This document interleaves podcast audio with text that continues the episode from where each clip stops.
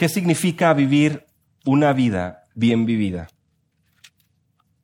¿Qué significa que podamos decir, como muchos dicen, no, ocúpate o preocúpate por, por tener esta vida, por vivirla bien, por disfrutarla, por poder realmente cumplir tus metas, porque ese es uno de los logros o uno de los puntos en el momento de hablar de una vida bien vivida, ¿no? ¿Qué significa vivir una vida bien vivida para el mundo? Bueno, sentirse amado, respetarse a sí mismo, usar tu intelecto, ¿verdad? Sentirte pleno. No sentir miedo a la muerte, dicen otros. En la cátedra española de Jamaica, en un monumento al general Bannister, se lee la siguiente inscripción. Les voy a citar lo que esta inscripción dice. Para morir feliz, yo debo aprender a vivir. Y para vivir feliz, a morir me enseñe Dios. Para morir feliz yo debo aprender a vivir y para vivir feliz, a morir me enseñe Dios. La vida y la muerte están ligadas, intrínsecamente relacionadas. Cuando hablamos de vida, inevitablemente llegamos a pensar en todo aquello que precede a la muerte. Y por lo tanto hay un contraste. Todo lo que puedes hacer ahora, pues no lo vas a poder hacer una vez muerto, decimos algunos. Una tía solía decirme, a descansar a la tumba. Y con esto, ¿qué es lo que me quería dar a entender? Bueno, además de la importancia del trabajo, de que la actividad, nuestra, eh, nuestro rol, nuestra ocupación está aquí. Ya en la tumba es demasiado tarde. Por supuesto, ese dicho no está en la Biblia, no es inspirado. Y en el contexto del mundo tiene mucho sentido, pues una vez muerto ya se acabó todo, no hay nada más que hacer. Acabamos de leer Filipenses capítulo 1, versículos 19 al 26. Y aquí, hermanos, encontramos tres certezas que el creyente tiene en vida o muerte. Porque la Biblia nos habla, por supuesto, de la eternidad. Estas tres certezas llegan a la vida del creyente, las presenta el apóstol Pablo con el propósito de que las tengamos presentes en vida y por supuesto tengan una repercusión en nuestra muerte del versículo 19 al versículo 20, entendemos que es por Cristo que confiamos. Del versículo 21 al versículo 22 entendemos que es por Cristo que vivimos. Y del versículo 23 al versículo 26 vemos que es por Cristo que servimos. Es decir, por Cristo confiamos, versos 19 al 20, por Cristo vivimos, verso 21 al 22, y por Cristo servimos, verso 23 al 26.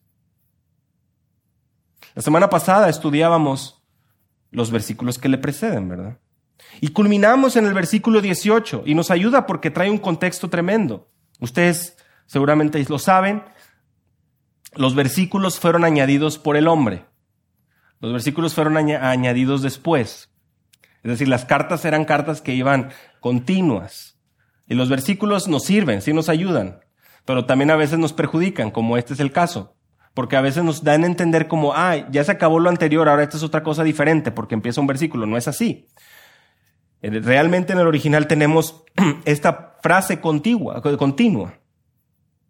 Versículo 18. Entonces que de todas maneras, ya sea fingidamente o en verdad, Cristo es proclamado, y en esto me regocijo, sí, y me regocijaré.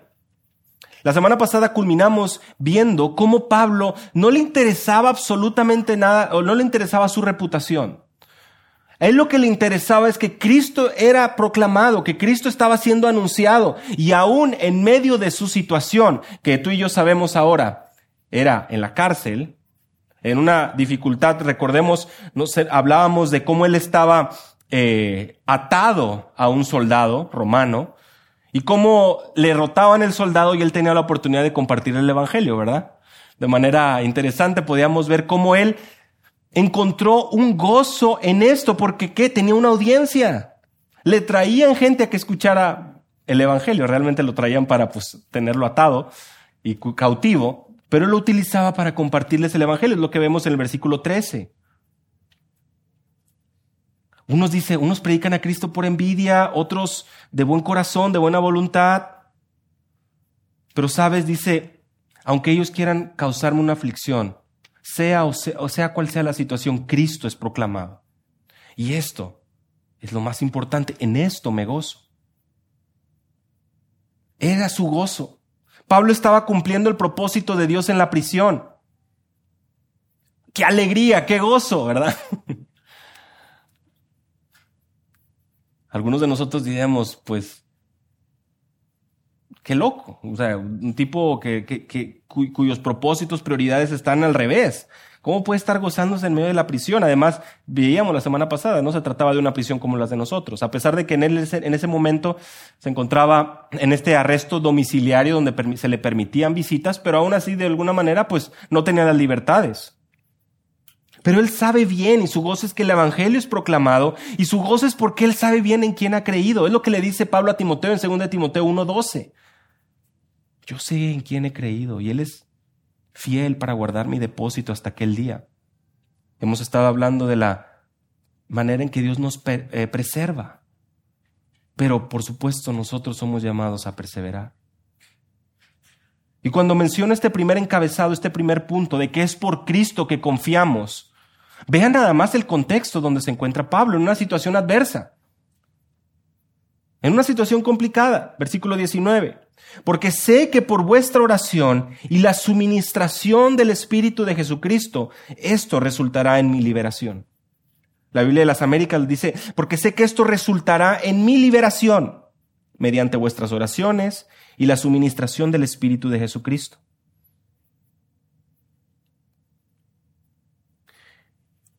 Y, aquí es donde comienza a tener ese, ese sentido de, bueno, ¿A qué se refiere Pablo? Porque menciona estar gozoso, me gozo, y si lo leemos eh, eh, a tal cual así seguido en, español, vemos la razón, porque dice, Cristo es proclamado, termina el versículo anterior, y en esto me regocijo y sí me regocijaré, porque sé que esto resultará en mi liberación mediante vuestras oraciones y la suministración del Espíritu de Jesucristo.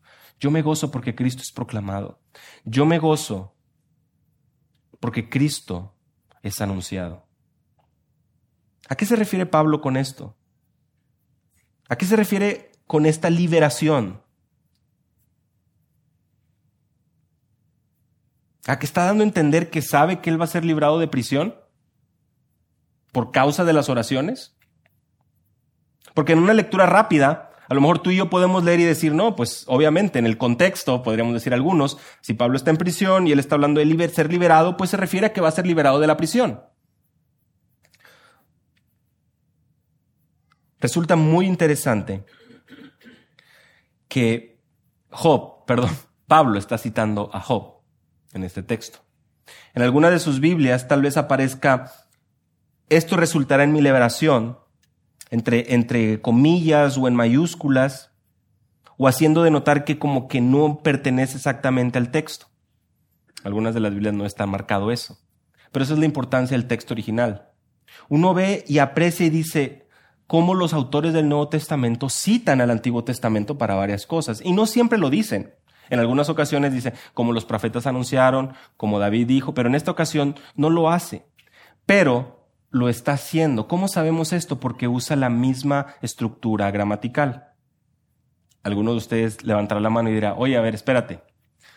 Pero el Antiguo Testamento fue escrito en hebreo y, en arameo y el Nuevo Testamento en griego. ¿Por qué, vamos a, ¿Por qué estás diciendo que Pablo está citando textualmente en griego algo que está escrito en hebreo? O sea, idiomas diferentes. Muy buena pregunta. Porque también eh, sabemos y conocemos que hubo una traducción griega del Antiguo Testamento y esta es conocida como la Septuaginta. La Septuaginta era la, la, traducción que tenemos del Antiguo Testamento, del hebreo, del arameo, al griego, koine, al griego que se hablaba en los tiempos de Jesús. Por lo tanto, los judíos, la población, la audiencia tenía la capacidad de poder leer aquellos que no podían leer el hebreo y podían tenerlo en griego. Y Pablo lo que está haciendo es citando a Job, capítulo 13, versículo 16. Y es importante que lo leamos, porque si lo está citando y ahí está hablando de un contexto, vamos a ver cuál es. Versículo 16 del capítulo 13. Job se encuentra antes del libro de los Salmos, se encuentra en el Antiguo Testamento. Y en nuestra traducción en español dice algo como lo siguiente. Él también será mi salvación. Y si vamos un poquito más, más adelante, más atrás, perdón, vamos a leer lo siguiente, versículo 13. Callad delante de mí para que pueda hablar yo y venga sobre mí lo que venga. ¿Por qué me he de quitar la carne con mis dientes y poner mi vida en mis manos? Aunque Él me mate, en Él esperaré, pero defenderé mis caminos delante de Él. Él también será mi salvación, porque un impío no comparece en su presencia. Escuchad atentamente mis palabras y que mi declaración llene vuestros oídos. Job está aquí hablando y respondiendo a sus amigos. Ustedes, algunos de ustedes conocerán el contexto de Job. Job es un hombre justo, capítulo 1. El diablo ve a este hombre y le dice a Dios, se presenta delante de Dios y le dice, pues mira, le has dado todo, pues cómo no va a estar agradecido, cómo no va a ser un hombre temeroso de ti. Dios le permite que pueda obrar Job, eh, el diablo, siempre y cuando no toque su vida. Por cierto, punto importante en Job, como los justos también sufren. Otro punto importante, el diablo obra, pero siempre bajo la autoridad de Dios. Los ataques del enemigo, que escuchamos en muchos contextos, todo esto está existiendo bajo el dominio y el poder y el control de Dios. Y los amigos de, Job le dicen, mira, tú pecaste, tú te equivocaste, por eso te está viniendo todo esto. Y Job aquí lo que está diciendo es, bueno, defendiendo su causa, le está diciendo, callan ustedes, dejen que yo hable, y dice versículo 15, aunque Dios me mate, en Él esperaré, en Dios esperaré, eh, pero defenderé mi proceder delante de Él, mis caminos. Versículo 16, Él, Dios será mi salvación, salvación. La palabra que aquí en el Nuevo Testamento se nos traduce como liberación. Es la palabra soteria o sotería, de donde viene la palabra soteriología que como saben los que están viendo la escuela dominical, soteriología es aquella enseñanza relacionada a la salvación. Es decir, otra manera de traducirlo sería, sé que esto resultará en mi salvación. ¿A qué salvación se está refiriendo Job?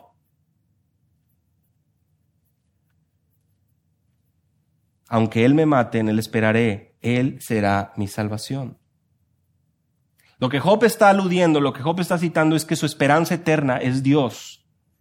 Y sin importar lo que suceda con su vida, Dios es quien lo sostiene, quien lo ayuda, quien lo guía. Y por lo tanto, Él es aquel que sostiene su alma. Cuando regresamos al Nuevo Testamento y vemos autores citando el Antiguo Testamento, es muy importante que podamos entender una cosa. No citan al azar, como nosotros hoy. Les pongo un ejemplo. Filipenses 4:13. Todo lo puede en Cristo que me fortalece. Y, y tenemos, eh, pues yo no sé de, si, si, de todas las religiones, pero al menos tenemos eh, muchos contextos donde gente que ni teme de Dios, ni conoce de Dios, ni, ni, ni profesa ser cristiano, todo lo puede en Cristo que me fortalece, todo puesto que... Y en cualquier contexto se escucha eso. Hasta para meter un gol o para ganar una carrera. Todo lo puesto en Cristo que fortalece. ¿Y de qué estaba hablando Pablo ahí? Ese es un texto fuera de contexto. Pablo, Pablo está hablando de que él sabe vivir en, en, en, escasez, sabe vivir en abundancia, está en prisión nuevamente, está en una situación complicada y él sabe vivir en cualquiera de estas situaciones porque todo lo puede en Cristo que lo fortalece. Dios es el que da la fuerza para perseverar nosotros en la prueba. No para meter goles, ¿verdad? Ni, ni romper récords mundiales. Eso es, eso es usar un texto mal. Bueno, los autores del Nuevo Testamento, cuando citan el Antiguo Testamento, lo citan comprendiendo el contexto también. Ellos son los que nos dan la prueba de cómo estudiamos la Biblia. La manera en cómo los autores del Nuevo Testamento citan el Antiguo Testamento nos da la pauta para saber nosotros cómo estudiar la Biblia. ¿Cómo lo hace Pablo? Situándonos en el contexto de Job. Que el contexto de Job está hablando de una salvación eterna, una salvación genuina, no una salvación carnal. Job no estaba en prisión, ¿verdad? Sino que él estaba viviendo una dificultad, pero él sabía que su última confianza estaba en Dios. ¿Qué quiere decir esto? Que difícilmente, basado en el contexto y en el uso de Pablo del Antiguo Testamento, Pablo se está refiriendo al que va a ser liberado de la cárcel. Además, unos versos anteriores, Pablo acaba de decir de todo lo que Dios estaba haciendo a raíz de que él había sido encarcelado. No tendría mucho sentido que tan solo unos versículos antes, como lo estudiamos la semana pasada, Pablo se goza porque tiene su audiencia, porque tiene, y les dice a los filipenses, miren cómo esto sirvió para progreso del Evangelio. ¿Se acuerdan? Lo vimos la semana pasada. Mis prisiones están sirviendo para progreso del Evangelio. Y unos versículos después dice, no, pues yo ya quiero salir de aquí, o yo ya estoy por salir de aquí, o Dios me va a sacar de aquí. Si acaba de decir que es la voluntad de Dios que esté ahí, de repente cambia y dice, la voluntad de Dios es que yo ya voy a salir. Citémoslo más o menos. Por eso es que es difícil poder llegar a conclusiones rápidas al momento de leer la escritura, a pesar de que en una lectura, les digo, superficial y fácil y rápida, podemos llegar a eso. No creo, no vemos que sea una referencia a una condición actual, sino que de la misma manera que lo hace Job, él se refiere a que, vea nada más, esto resultará en su salvación. ¿Qué, es lo que está? La, la, Reina Valera nos ayuda en ese, en ese progreso. Dice, su oración y la suministración del Espíritu de Jesucristo, esto va a resultar en mi salvación. Son dos medios de gracia que son una realidad al momento de orar por la salvación de una persona. Vean cómo van de la mano. Es muy importante que podamos apreciar esto. Vean nada más que es por Cristo que confiamos. El punto uno. Es decir, Pablo está pasando una situación complicada y él encuentra su sustento en un hombre del Antiguo Testamento, en un testimonio de un hombre que, sin lugar a dudas, pasó tribulación, pero que confiaba en Dios en medio de esa tribulación, porque sería Dios quien iba a guardar y proteger su vida y lo iba a mantener hasta el fin. Y Pablo dice, gracias a sus oraciones y gracias al Espíritu, al Espíritu de Jesucristo. No está hablando de un espíritu nuevo, sino nos habla de la procedencia, de dónde viene el espíritu. Usted y yo sabemos que es Jesús quien envía su espíritu, quien también procede del Padre.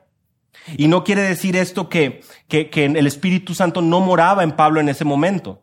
No lleguemos a ese tipo de conclusiones. Lo que vemos es que su ayuda y su intercesión. Él es el paracletos, recuerdan la palabra original, el ayudador, el consolador. Y Pablo encuentra, fíjense, miren, miren, cómo es claro, Pablo encuentra gozo en esta situación porque el Evangelio es proclamado y porque su vida es sostenida. Tiene una iglesia que está orando, intercediendo por él, y él dice, yo estoy seguro que por sus oraciones yo estoy seguro que por la ayuda del Espíritu de Dios que me sostiene, yo voy a ser salvado. Yo voy a ser eventualmente salvado y presentado delante de Dios, justo por la obra de Cristo.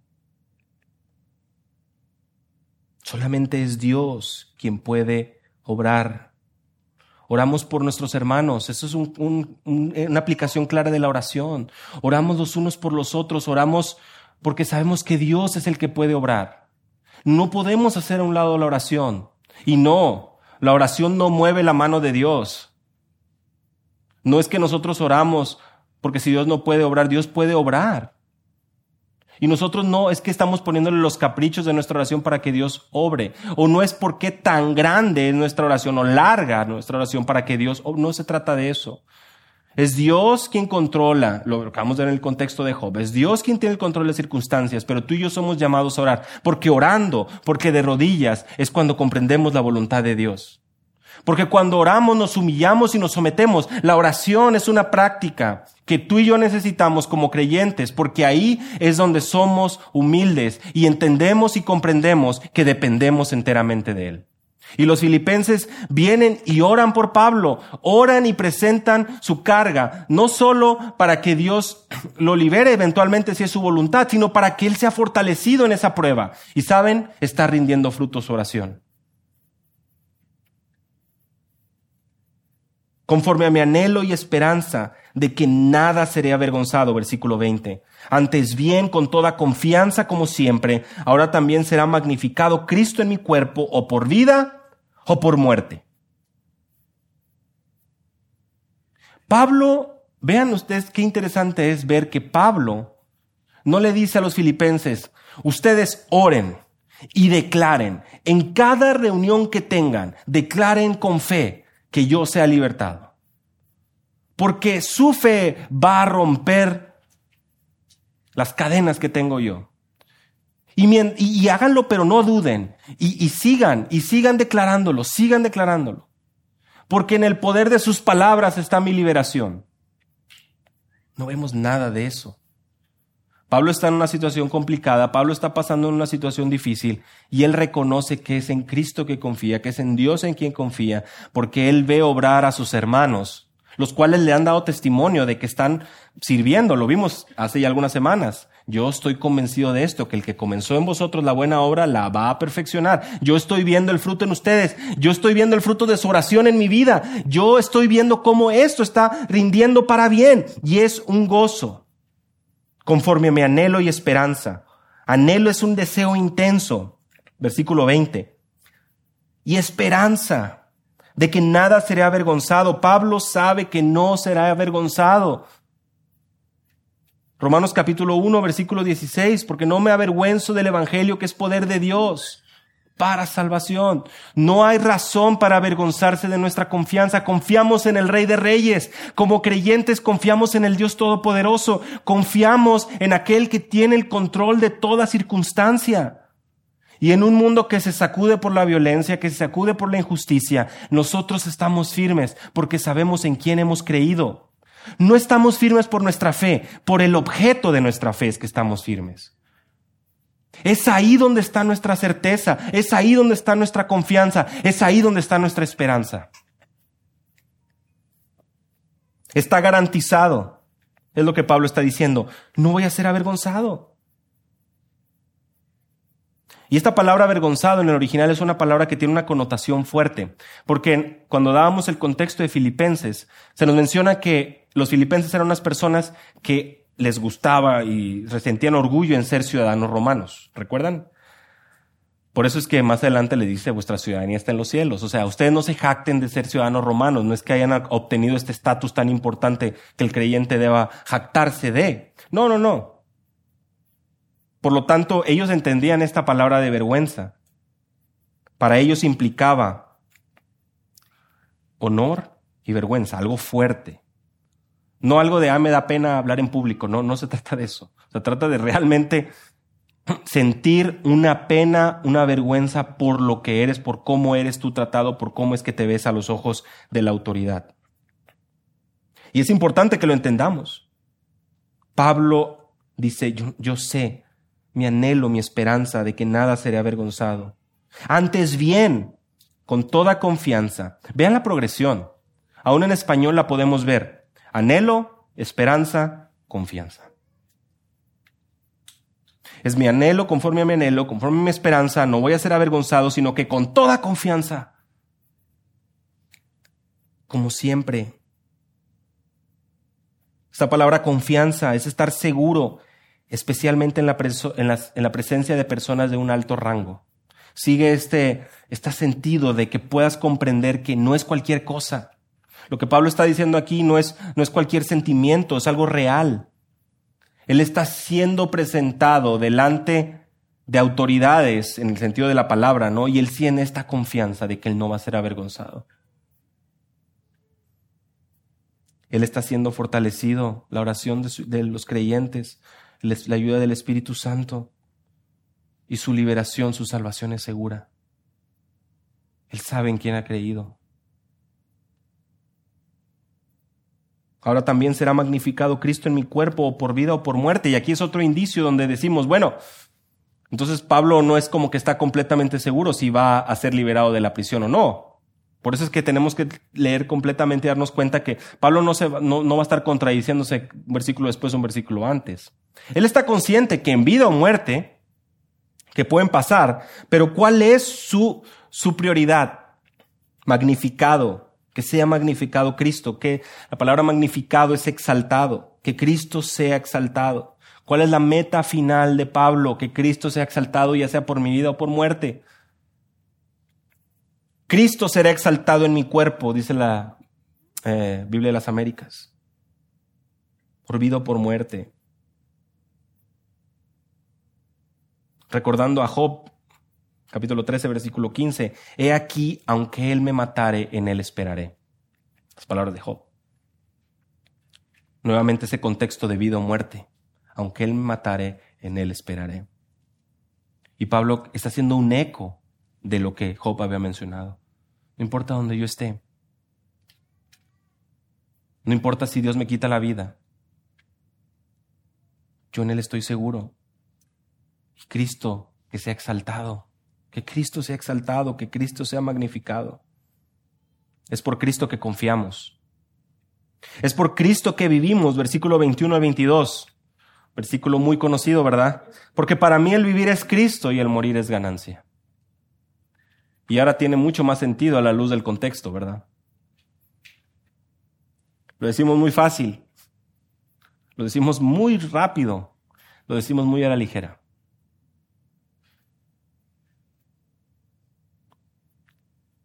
Tom Schreiner, un comentarista, un académico, dice, Pablo no está dando su vida por una causa, Pablo está dando todo por una persona. Ese es el contexto. Él está sumergido en una situación difícil, pero gozoso porque sabe en quién ha confiado, gozoso porque Cristo está siendo proclamado, gozoso porque Cristo está siendo enaltecido mediante su vida. Para mí el vivir es Cristo y el morir es ganancia. Difícilmente esta frase tendría mucho auge en nuestra sociedad. no es una de las acciones poéticas, ¿verdad?, que vemos pintados en las paredes. ¿Cuántos creyentes en el año, en el pasado año, año y medio de la pandemia, vivíamos a la luz de este texto? ¿Cuántos creyentes vivíamos a la luz de este texto? Hermano, yo me voy a reunir entendiendo que Dios tiene mi vida en sus manos quiero ser obediente, tomar mis precauciones, pero sabe, sé que porque para mí el vivir es Cristo y el morir es ganancia.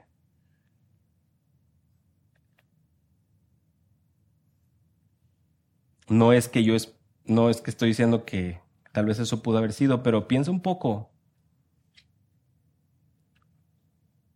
A mí no me tocó ver mucho esto, a lo mejor ustedes sí, pero fila de personas a las puertas de las iglesias pidiendo que se puedan reunir. Cristianos y creyentes reunidos afuera. Vamos a decirlo así, jóvenes, fuertes, vigorosos, llenos de salud, a las puertas de las iglesias que estaban cerradas, gritando, pidiendo, marchando, manifestándose, porque querían reunirse y ser obedientes a la Escritura. Porque para ellos el vivir es Cristo y el morir es ganancia. una locura para el mundo. Sí, hermanos, el Evangelio es una locura. Para mí el vivir es Cristo y el morir es ganancia. Por vida o por muerte, Él es quien me sostiene, en Él voy a esperar. No estoy haciendo un llamado a autoflagelarnos o este, vivir sin prudencia, sin sabiduría, no pero a la luz de cómo los, acontecimientos fueron dándose, sí pedir discernimiento al pueblo de Dios y darnos cuenta lo tanto que nos afectó y lo tanto que nos influyó el miedo a morir.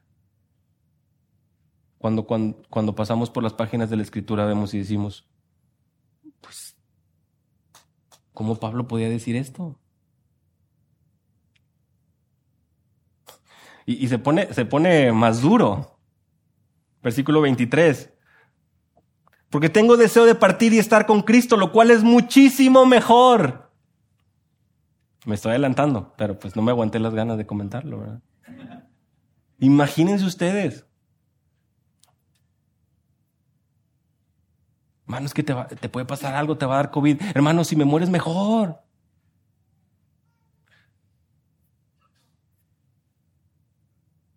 estás loco, no, no, ya perdió toda cordura. ¿Qué van a hacer tus hijos? ¿Qué va a pasar con tu familia? ¿Qué va a pasar? Job decía, yo sé, en él esperaré. Nuevamente no estoy haciendo un llamado a andar como insensatos o como necios. No, no, no, a ser, bíblicos.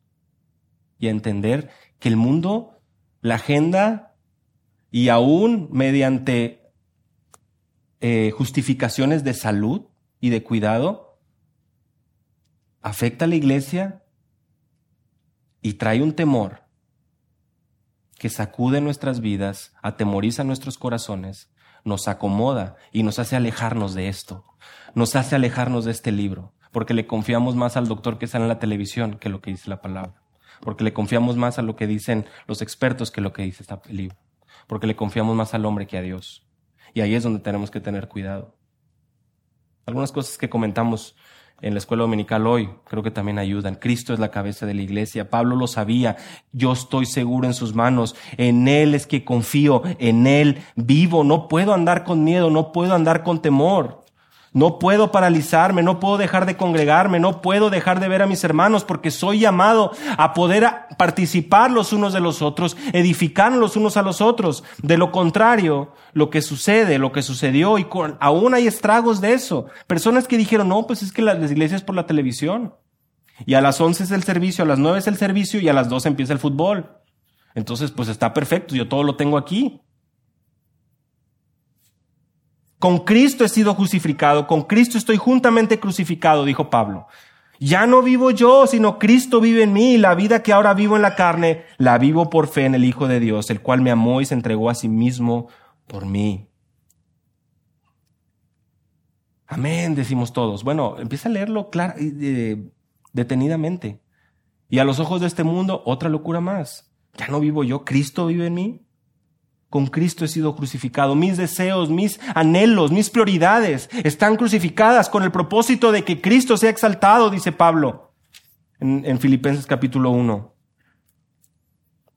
En aquel tiempo había una frase griega, una construcción gramatical similar a esta, que Pablo puede estar haciendo alusión. La, frase en, en español se traduce la vida es buena, como el vivir es bueno. Y Pablo viene y le dice el vivir es Cristo. Para el creyente el vivir es Cristo. Veamos qué significa vivir Cristo de manera práctica, versículo 22. Mas si el vivir en la carne resulta para mí en beneficio de la obra, no sé entonces qué escoger. Dice Pablo, morir es ganancia, es decir, estoy en, como en una encrucijada, como que estoy en esta situación en la que yo, yo sé que vivir para mí tiene un motivo y un motor y es Cristo. Por Él es que mi corazón palpita. Pero por otra parte, si muero, pues eso es ganancia. Pero dice, si vivo en la carne, resulta para mí un beneficio de la obra, entonces no sé qué escoger. La Biblia de las Américas dice, pero si vivir en la carne significa para mí una labor fructífera, entonces no sé qué escoger. Bueno, aquí hay un punto importante. ¿Qué significa una labor fructífera? ¿Qué significa beneficio de la obra? ¿La obra de quién? Porque hoy podemos decir, no, es que si yo estoy en esta tierra más tiempo, podría dejarle a mis hijos una mejor heredad. Si Dios me da, presta más años, yo voy a poder hacer crecer mi torre de manera que yo se la pueda dejar y puedan tener ellos más.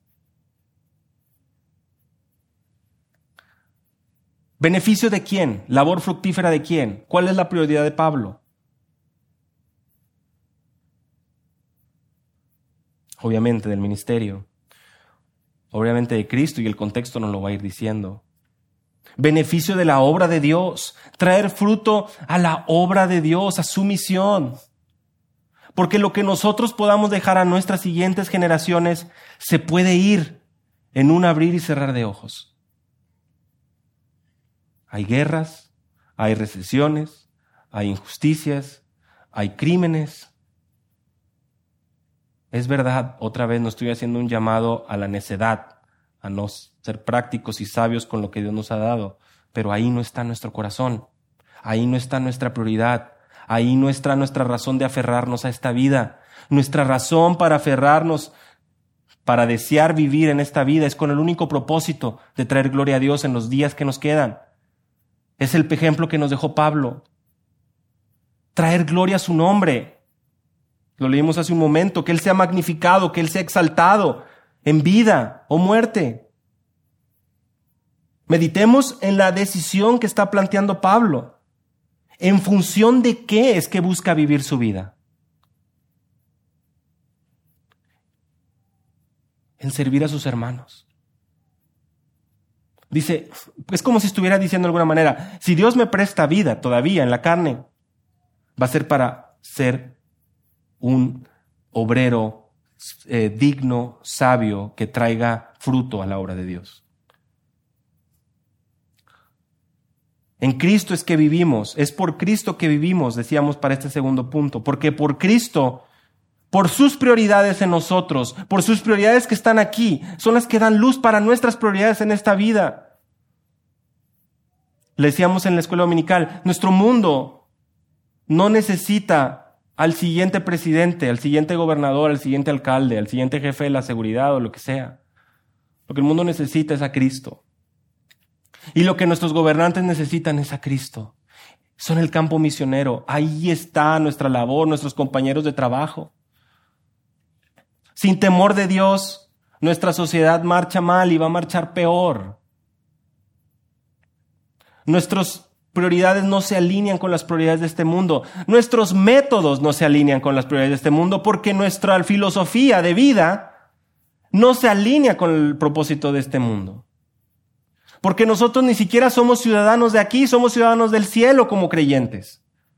Peregrinos y extranjeros, dice el apóstol Pedro, ciudadanos del cielo, dice Pablo en Filipenses capítulo 2.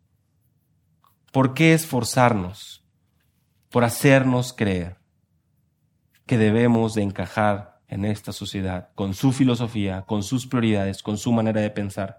Pablo aquí viene y rompe ese molde que tenemos nosotros o que está presentado delante de nosotros cada día mediante nuestra sociedad y nos hace ver, es por Cristo que vives. Este es tu patrón de vida, servir a los demás, amar a los demás, llorar con los demás, sí, dolernos con el mundo que se aflige, pero darles la esperanza, darles la luz, la sal. Versículos 23 al 26, es por Cristo que servimos, ya vimos que es por Cristo que confiamos, porque Él es quien nos sostiene y nos preserva a través de la oración de nuestro hermano y de su espíritu, porque vimos que es por Cristo que vivimos, porque esto es precisamente el motivo y el motor de nuestras vidas como creyentes, y es por Cristo que servimos, versículo 23 al 26. Dice él, porque de ambas cosas estoy puesto en estrecho. Me siento apremiado, dice la Biblia de las Américas, teniendo deseo de partir y estar con Cristo, lo cual es muchísimo mejor. Pero quedar en la carne es más necesario por causa de vosotros. Para mí, dice Pablo, para mí para mis deseos, pues yo prefiero irme con Cristo. A estar batallando con ustedes, diría. A estar escribiéndoles cartas. A estar al pendiente de... No, de ninguna manera. realmente la iglesia en Filipos es como la iglesia modelo del Nuevo Testamento. Si tú te das cuenta de principio a fin, tú no ves queja, más, más exhortación, ánimo, de parte de Pablo, agradecimiento. Entonces, para los corintios ahí sí les... Pero, pero aquí, Pablo dice, para mí, pues yo prefiero estar con Cristo. Pero dice, pero honestamente les amo. Les amo tanto que quiero y pienso en ustedes. Y quiero servirles. Quedarme en la carne es más necesario para seguir sirviéndoles, amándoles, instruyéndoles. Vaya encrucijada poner ambos deseos, ¿no? Si quieres verlo así, tus deseos personales y los deseos por servir. Y Pablo lo menciona, me siento apremiado, estoy en estrecho. Schreiner también comenta aquí, dice, la muerte es el camino hacia el gozo más grande. La muerte es el camino hacia el gozo más grande.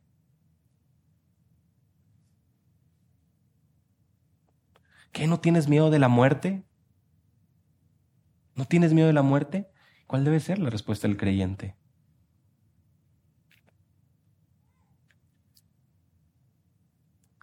Podríamos citar a Pablo. La verdad, estar con Cristo es muchísimo mejor. Y tu familia y tus hijos, espérame. Yo sé en quién he creído. Y mis hijos están seguros, son creyentes, van a andar en el Señor y Él va a sostener sus vidas como has sido fiel conmigo, fiel con tantos. El temor paraliza. El temor a la muerte nos paralizó por meses. Nos llevó a ser indiferentes, nos llevó a, a no procurarnos, nos llevó a olvidarnos de todo para enfocarnos en nosotros. Y el mundo aprovechó muy bien, porque fórmulas milagrosas y líquidos milagrosos salieron por todos lados. Había cloro para aventar para arriba aquí en Monterrey, ¿no? Todos era... Y no estoy aventándole piedras a nadie, no sé si lo ofrecía, si lo regalaba, si lo vendía. La palabra, hermano. ¿Cómo es que ponemos más confianza en, en la pastilla, en el remedio, en el líquido, en la pócima? Es la palabra. Nuevamente, no es un llamado a enfermarnos y no tomar medicinas y a, y a, decir, no, es que para mí morir es mejor. O sea, sí, hermano, sí. Si Dios te ha puesto los medios para poder curarte tu enfermedad y los médicos, pues yo creo que también es sabio poder hacerlo. Porque como bien dice Pablo, si estoy en la carne, pues si es su voluntad, es, es bueno para el provecho de los que están a mi alrededor. Si eres madre, si eres padre, si eres hijo, si, etcétera. O sea, no es un llamado a la necedad, es un llamado a discernir. Es un llamado a meditar y ver las nuestras decisiones y nuestra vida y lo que el mundo nos está lanzando a la luz de la escritura. Los cristianos son unos locos. Mira lo que... Efectivamente. Es un mensaje que para el mundo es locura, es lo que dice Pablo. Pero es el mensaje del Evangelio. Y es el mensaje que transforma vidas y es nuestra confianza en vida o muerte. No hay lugar intermedio. Es también importante ver esto. Teniendo deseo de partir y estar con Cristo, lo cual es muchísimo mejor. Dice Pablo, parto y estoy con Cristo. A diferencia de lo que algunos creen. no dice Pablo, parto y me voy a estar un rato allá guardado en el purgatorio, o parto y me voy a estar guardado un rato en lo que espero a que pues caigan las monedas, ¿verdad? Y pues me liberen de aquí o caigo y estoy muerto, porque hay otros que piensan, estás abajo de la tierra y ahí te quedas un buen rato. No, dice, parto y estoy con Cristo. Interesante, nada más para aquellos que conocen gente que también han mencionado el, punto. O sea, Pablo lo tiene muy claro, lo cual es mejor. Dice Pablo en 2 Corintios 5:8, confiamos, y dice él, más quisiéramos estar ausentes del cuerpo y presentes en el Señor. O sea, no hay medias tintas, no hay un periodo intermedio. Dice, estamos ausentes del cuerpo y presentes en el Señor. Parto y estoy con el Señor. Soy con Cristo, dice él, lo cual es muchísimo mejor. Pero quedar en la carne es necesario por causa de vosotros. Si Pablo sigue con vida, su ministerio está claro, su vida está clara, sus prioridades están claras, es Cristo. Su vida en esta tierra tiene un enfoque y tiene una meta.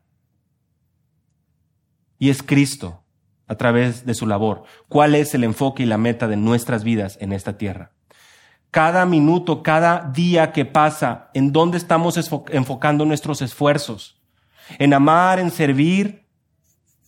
¿En vivir a la luz de la dependencia que tenemos de Dios, sabiendo que Él es quien nos sustenta, quien nos provee, quien nos da, quien nos ayuda, quien nos sostiene? Confiado en esto, versículo 25, sé que quedaré, que aún permaneceré con todos vosotros para vuestro provecho y gozo de la fe. Dice la Biblia de las Américas, estoy convencido de esto, que permaneceré y continuaré con todos vosotros para vuestro progreso y gozo en la fe. Hermanos, Él está confiado. ¿Está confiado en qué? En que quedar en la carne es más necesario para los filipenses en que quedar con vida más tiempo en esta tierra es necesario para el pueblo de Dios en Filipos. Y si Dios nos presta vida, es para poder honrarlo a Él, para poder vivir a la luz de estas verdades, a la luz de estas prioridades. Él está confiado y dice, mira, La verdad, es, es como si estuviera escribiendo y a la luz de lo que va escribiendo va entendiendo algo tan importante. Para mí, estar con Cristo es mucho mejor, pero dice, pero el estar con ustedes es necesario para ayudarles, para proveerles, para alimentarles. Y sabes, dice, por esto es que yo quiero que me voy a quedar. Yo, yo sé que me voy a quedar.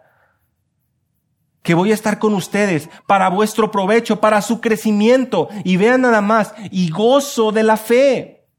El gozo que tiene Pablo, del cual goza en prisión por lo que está sucediendo con el Evangelio, ahora lo menciona nuevamente. Por eso algunos llaman la Filipenses la epístola del gozo. Es una palabra que se repite muchas veces en el libro. Provecho es traducido como progreso en la Biblia de las Américas y es la misma palabra del versículo 12. ¿Se acuerdan? Yo me he visto que las circunstancias, dice Pablo, que me han sucedido, el encarcelamiento, encarcelamiento, han redundado en el mayor progreso del Evangelio. Y ahora, ¿qué es lo que dice más adelante? La misma palabra progreso. Estoy convencido que voy a permanecer, voy a continuar para vuestro progreso. ¿Dónde está el corazón de Pablo? ¿Dónde está la mentalidad de Pablo? ¿Dónde está la prioridad en su prójimo? ¿Dónde está la nuestra hoy? No nada más nuestras decisiones con respecto a nuestra vida, pero con respecto a nuestro prójimo. Como cuerpo de Cristo somos llamados a crecer, somos llamados a edificarnos, somos llamados a madurar, somos llamados a crecer. Somos llamados a encontrar descanso, a encontrar fortaleza, a encontrar ese alimento espiritual en su palabra. Versículo 26, para que abunde vuestra gloria de mí en Cristo Jesús por mi presencia otra vez entre vosotros. Dice la Biblia de las Américas, vuestra profunda satisfacción por mí abunde en Cristo Jesús a causa de mi visita. Los filipenses estaban muy agradecidos con Pablo. Y el contexto de la carta nos habla de que le habían hecho llegar dádivas, le habían hecho llegar una ofrenda. Es lo que leemos en el capítulo 4. Recibí de Epafrodito, dice. Estoy bien abastecido. He recibido de Epafrodito lo que me han enviado. Los filipenses eran una iglesia sumamente agradecida al grado que habían enviado una ofrenda a Pablo. Estaban sosteniendo y Pablo estaba viendo el fruto de la iglesia, el agradecimiento y había un cariño porque Dios estaba obrando en el corazón de ellos. Y encontraban ese gozo y agradecimiento en Pablo. Tú y yo lo leímos ya hace algunas semanas, cómo inició la iglesia en Filipos, cómo es que el Evangelio a través de ese viaje misionero llega a la palabra, Dios obra en el carcelero, su familia llega al conocimiento de Dios, Dios obra a través de su palabra. Y por lo tanto hay un agradecimiento natural. Pero nuevamente, conforme avanzamos en este capítulo, que hoy ya estamos prácticamente culminando el, capítulo 1, nos faltan los cuartos versículos, pero hemos visto que de inicio a fin, la perspectiva de Pablo nos ayuda a orientarnos, a, a orientar nuestra perspectiva hoy. No solamente vimos pasajes importantes como nuestra identidad, quiénes somos en Cristo, somos eh, sus siervos, somos sus esclavos, somos santos. No solamente sabemos esto, sino que entendimos que esa gracia y esa paz es necesaria para andar. Entendimos que el versículo 6, que es Cristo, que es Dios, quien comenzó la buena obra en nosotros y la va a perfeccionar. Supimos también que tenemos ese, eh, e-, ese, esa meta de poder vivir a la luz de verdades como esta. El vivir es Cristo y el morir es ganancia. Entender que esto, la muerte, no es algo que atemorice la vida del creyente, sino es algo que sale, sale a relucir o que ayuda a que salga a relucir nuestra confianza. Y el mundo sumamente aterrorizado, y tal vez nuestras vidas también fueron afectadas por todo y mañana va a haber otra enfermedad y pasada va a haber otra situación. Como iglesia, que el temor no invada nuestro corazón. Para mí el vivir es Cristo. Para mí el vivir es Cristo. No seamos románticos al definir esto. porque también podemos hacerlo canción, arreglarles unas notas ahí, ponernos a llorar y a ponernos muy sentimentales. No, no se necesita que lleguemos a ese punto. Se necesita que activemos nuestra mente, la que Dios nos ha dado, y pongamos en una balanza dónde está nuestra vida y nuestras prioridades. ¿Estoy realmente yo viviendo a la luz de esto? No lo veamos tampoco con ojos de mercadotecnia. Ah, mira, esta frase puede vender muy bien. Para mí el vivir es Cristo. Sería un excelente hit, ¿verdad? Para ponerlo en esto, en camisetas. O sea, no, no, no es una frase de, de mercadotecnia que usa Pablo.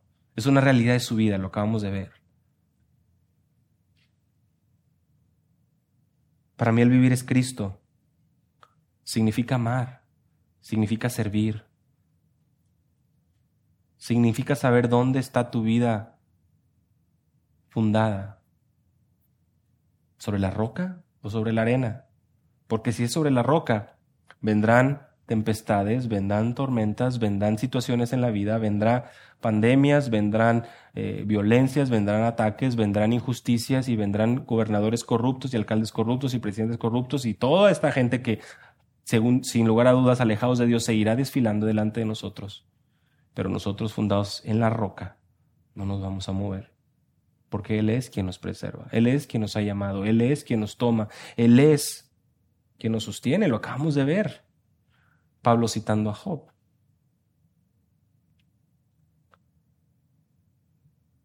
Para mí el vivir es Cristo significa perdonar en esta tierra como Cristo lo hizo.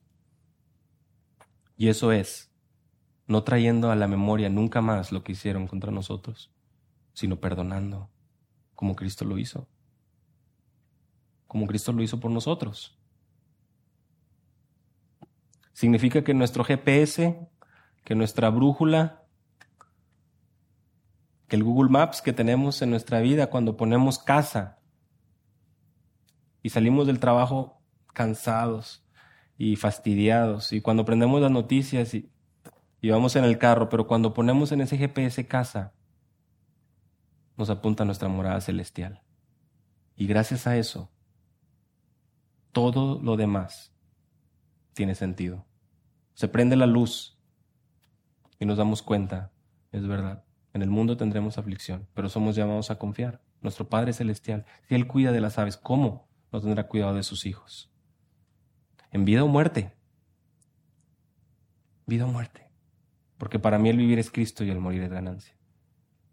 Señor, te damos gracias en esta mañana porque tu palabra es clara y tu palabra es alimento para nuestras vidas. Qué difícil, Señor, realmente es